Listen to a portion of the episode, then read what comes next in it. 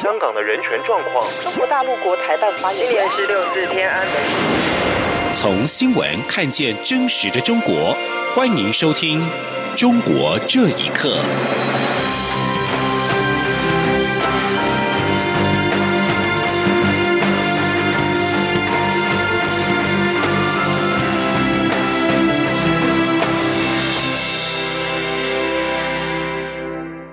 各位好，欢迎收听《中国这一刻》。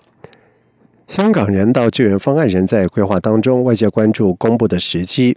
行政院发言人丁义明在今年表示，中国人大常委在下个礼拜将就北京开会。港版国安法局势还在发展，政府随时关心最新的状况。陆委会将会依据情势做最新制的规划。记者王维婷的报道。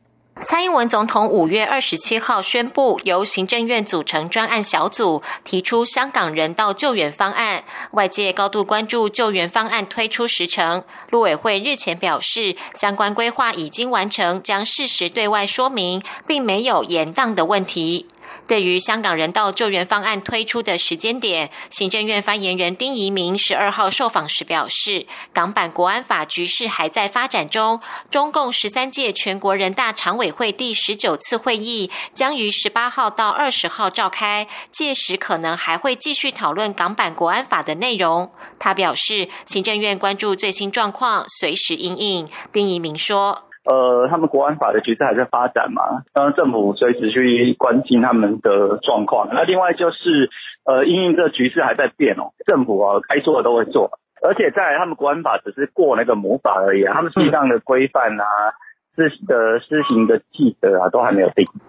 丁一鸣表示，政府非常关心香港局势，陆委会将因应局势变化，对香港人道救援行动方案做最细致的规划，并由陆委会适时对外说明。中央广播电台记者王威婷采访报道。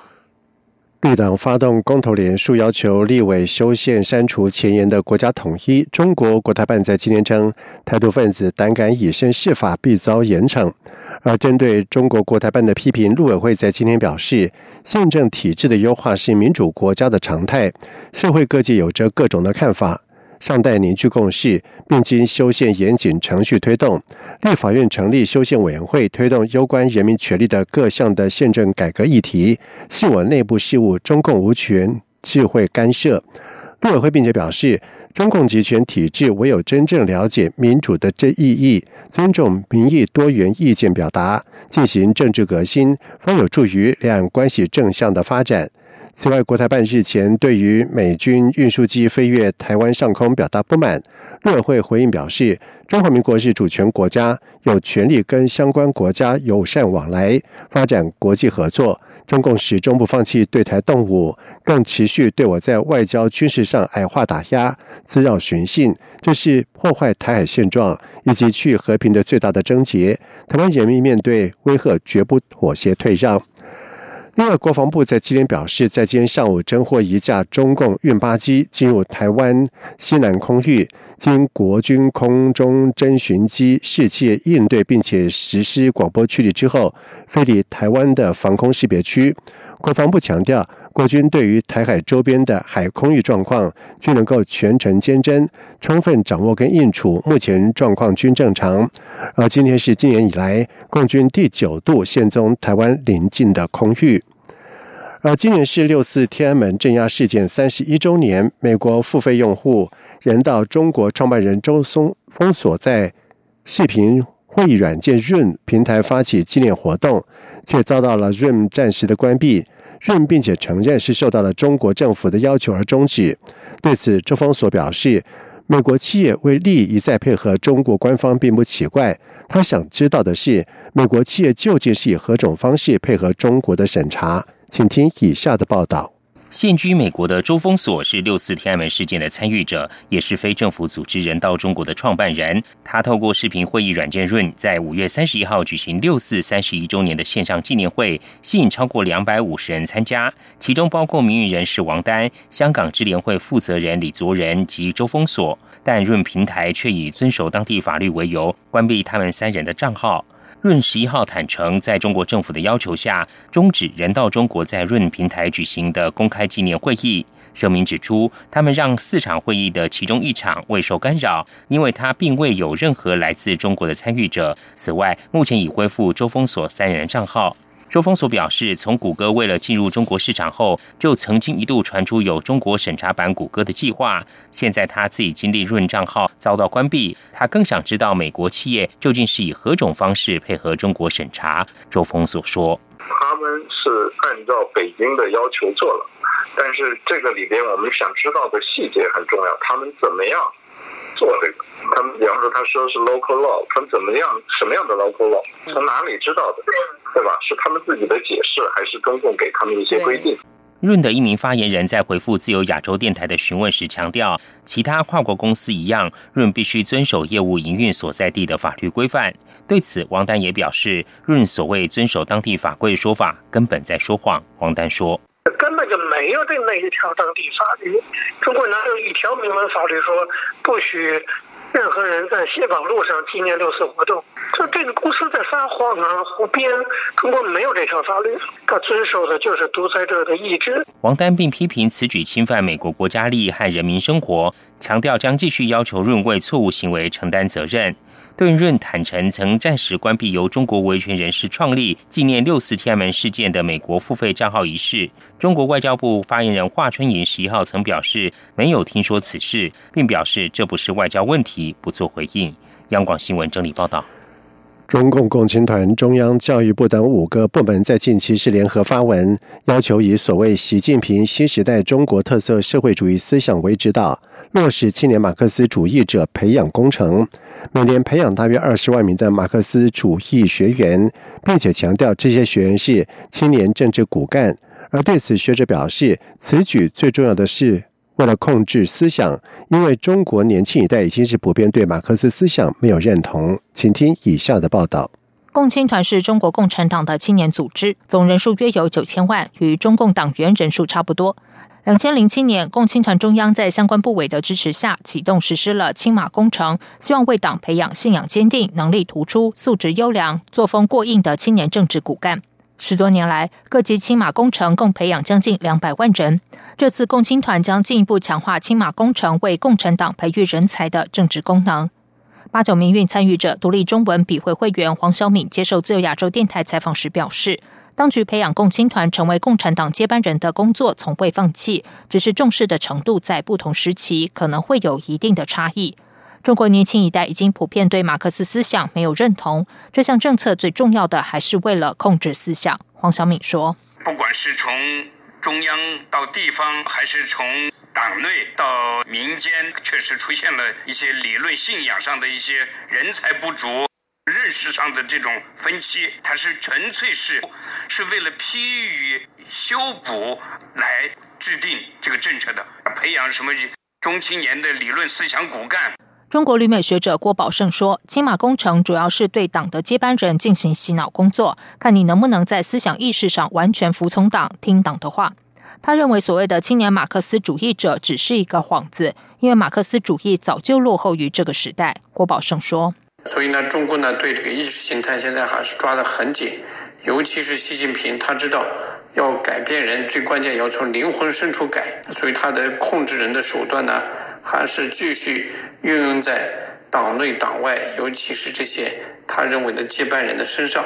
郭宝生还说，中共现在对意识形态抓得很紧，所以中共控制人民的手段还是继续运用在党内党外，特别被认为是接班人的身上。旅美中国时事评论人士谢选俊则是指出，中共大部分党员和干部对共产主义理想的信念早已荡然无存，现在几乎处于待政状态。央广新闻整理报道。俗称武汉肺炎的 COVID-19 疫情是持续的延烧，不只是多国向中国求偿，中国有受害者的家属控告当局隐瞒疫情。受害者家属张海在十号正式的向武汉当局提出索赔。这是中国第一起疫情受害者家属索赔的案例。不过，法律人士认为，案件涉及到政府隐瞒疫情的重大事实，当局将不会立案调查。请听以下的报道：武汉肺炎感染者家属张海的父亲张立发是一名解放军老兵，今年一月。张立发意外骨折，为了核销医药费，张海把父亲从广东接到武汉动手术，张立发却因此感染武汉肺炎而病逝。张海认为，父亲染病与医院没有妥善提供防疫保护有关。若不是当局故意隐瞒疫情，他根本不会带着父亲到武汉。因此，他决定透过新冠肺炎索赔法律顾问团的协助，寻法律途径索赔。他在十一号向武汉市市中级人民法院提出诉讼。在起诉状中，张海将武汉市政府、湖北省政府、武汉市中部战区总医院列为共同被。告要求登报道歉，并且要求三被告共同承担近人民币两百万元的赔偿。自从公开发生之后，深圳和武汉两地政府对于张海软硬兼施，除了派人上门骚扰之外，也曾经试图劝他回心转意。张海说。是地方部门啊找我谈过，他们一直强调这是天灾，但是我反驳他们，这是就是很典型的人为造成的灾难。你们怎么说啊？怎么不承认是你们的事？我肯定是要坚决发声，瞒报就是瞒报，你们可以扣我的帽子，是不是？找个地方关起来，这样我就呃不能发声了。我说你们这对于我不怕。一直协助张海的公益人士杨占清认为，根据中国司法现状，法院不太可能立案。他说：“因为中国近几年来民告官的案件越来越敏感，而这个案件呢又涉及到政府隐瞒疫情的重大事实，对官方来说，最怕的是受害者指控，因为受害者的指控比国外的指控更直接、更有说服力。如果法院立案，就意味着。”将来受害者和官方在法庭上对峙，这对官方来说继续撒谎的成本比较高。新冠肺炎索赔法律顾问团自三月初成立以来，先后收到二十多名受害者和家属咨询，但除了张海，其他家属都没有提交诉讼。杨占清表示，有家属在搜集证据过程中遭警察电话威胁，不要再维权，在顶不住压力的情况下，就自己放弃了。顾问团成员律师陈建刚也认为，过去一般诉讼是收到资料后无限期拖延，不了了之，或者是不予立案，甚至连资料都拒收。按照中国司法现状，法院立案的可能性几乎是零。央广新闻整理报道。为了营救系与母亲而奔走请愿的伊斯坦堡维吾尔人希尔买买提加乌兰表示。意外接获了无法联系两年半的父亲致电给他为中共宣传，他认为家人受到了当局压迫，而要求他停止对外发声。希尔麦麦提加乌兰是出身新疆维尔沃自治区伊犁霍城县，在二零一一年抵达伊斯坦堡念大学，毕业之后就在当地工作，已经取得了土耳其永久的居留权。他说，他自己在一号的时候意外接获已经从集中营毕业的父亲跟弟弟致电说，给他做了一些中共的宣传工作，强调当前政策特别好，叫他专注于学习，不要再参加活动。他认为家人是被安排在警察局或者是国家安全机构里面打电话。希尔麦麦提加乌兰表示。他的母亲担任国家公务员长达三十年，因为在二零一三年参加中国官方核准的旅行团到伊斯坦堡探访当地就学的他，在二零一八年遭到判刑五年徒刑，目前仍然系狱。而尽管当局施展亲情攻势，希尔麦麦提加乌兰说，他不但不会停止发声，还要继续向国际组织跟国际媒体揭露，控诉中共对维吾尔人进行的迫害。美国官员在十一号表示，一名担任间谍的中国科学家在本周准备搭机返回中国的时候，在洛杉矶被逮捕。美国旧金山检察官办公室以及当地的美国联邦调查局官员发表联合声明，表示这名叫做王鑫的男子在七号的时候准备搭机回中国天津，遭到逮捕。当局表示，王鑫以医学研究人员的身份，在二零一九年三月进入到美国。目的是在加州大学旧金山分校进行科学研究。美国官员表示，事实上，王鑫接受海关以及边境保护局调查的时候承认，他是中国人民解放军的官员，受雇于军方大学实验室。而王鑫被指控签证诈欺，一旦罪名成立的话，将会面临最高十年徒刑以及二十五万美元的罚款。以上，中国这一刻，谢谢收听。这里是中央广播电台台湾之音。